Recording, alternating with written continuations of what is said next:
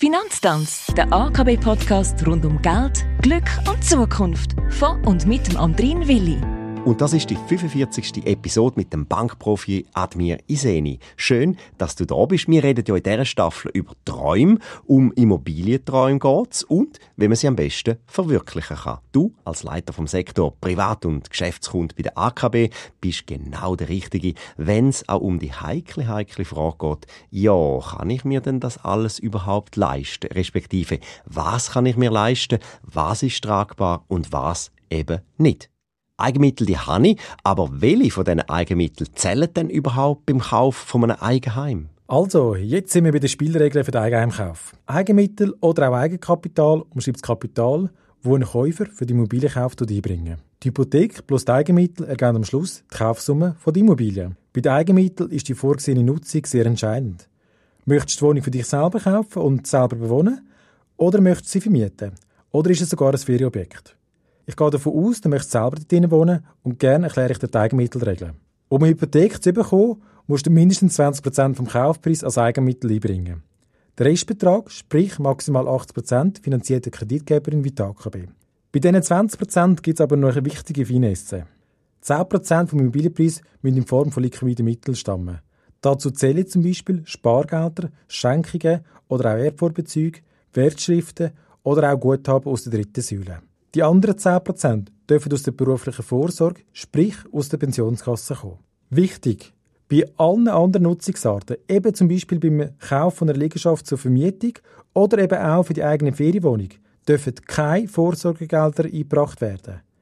Die Eigenmittelanforderungen sind in der Regel höher als bei der Liegenschaft, die du selber bewohnen Und wie berechnest du die Tragbarkeit von dem Ganzen? Tragbarkeit ist ein wichtiger Faktor für die Vergabe von einer Hypothek. Nicht nur für die Bank, sondern eben auch für den Käufer. Mit der Berechnung von der Tragbarkeit wollen wir wissen und in Erfahrung bringen, ob du dir den Liegenschaftenkauf kannst leisten und die Hypothek für dich tragbar ist. Tragbar nicht jetzt im Moment, sondern eben auch langfristig. Die AKB berechnet bei der Erteilung von der Finanzierung die sogenannte kalkulatorische Tragbarkeit. Da machen wir nichts anderes, als die monatlichen Kosten der Liegenschaft in Relation zum Gesamteinkommen gegenüberzustellen. Zinsen Amortisationen, Nebenkosten wie zum Beispiel Elektrizität, Heizung, Wasser, Reparatur usw. So sollen nicht 40% von dem Nettoeinkommen übersteigen. Zur Berechnung der Zinskosten wird ein kalkulatorischer Zinssatz von 5% verwendet. Damit soll gewährleistet sein, dass die Tragbarkeit langfristig gegeben ist, auch wenn Zinsen steigen sollten. Nochmal ein Wort ist mir aufgefallen bei all dem. Belehnung. Was bedeutet das genau, Belehnung?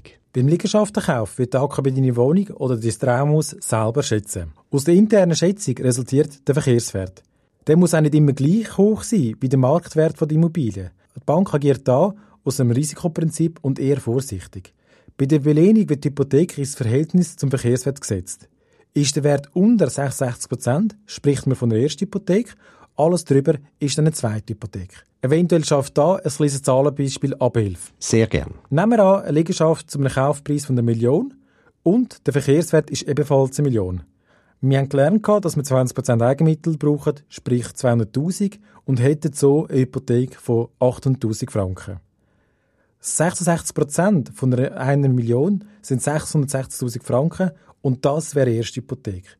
Der Restbetrag, die 140'000, das nennen wir eine zweite Hypothek. Wenn wir noch verpfändete Zusatzsicherheiten haben, müssen wir die natürlich auch in der Kalkulation berücksichtigen. Merkt ihr aber, dass wir bei der Belehnung vom Verhältnis von der Hypothek zum Liegenschaftenwert reden. Alles klar oder auch nicht?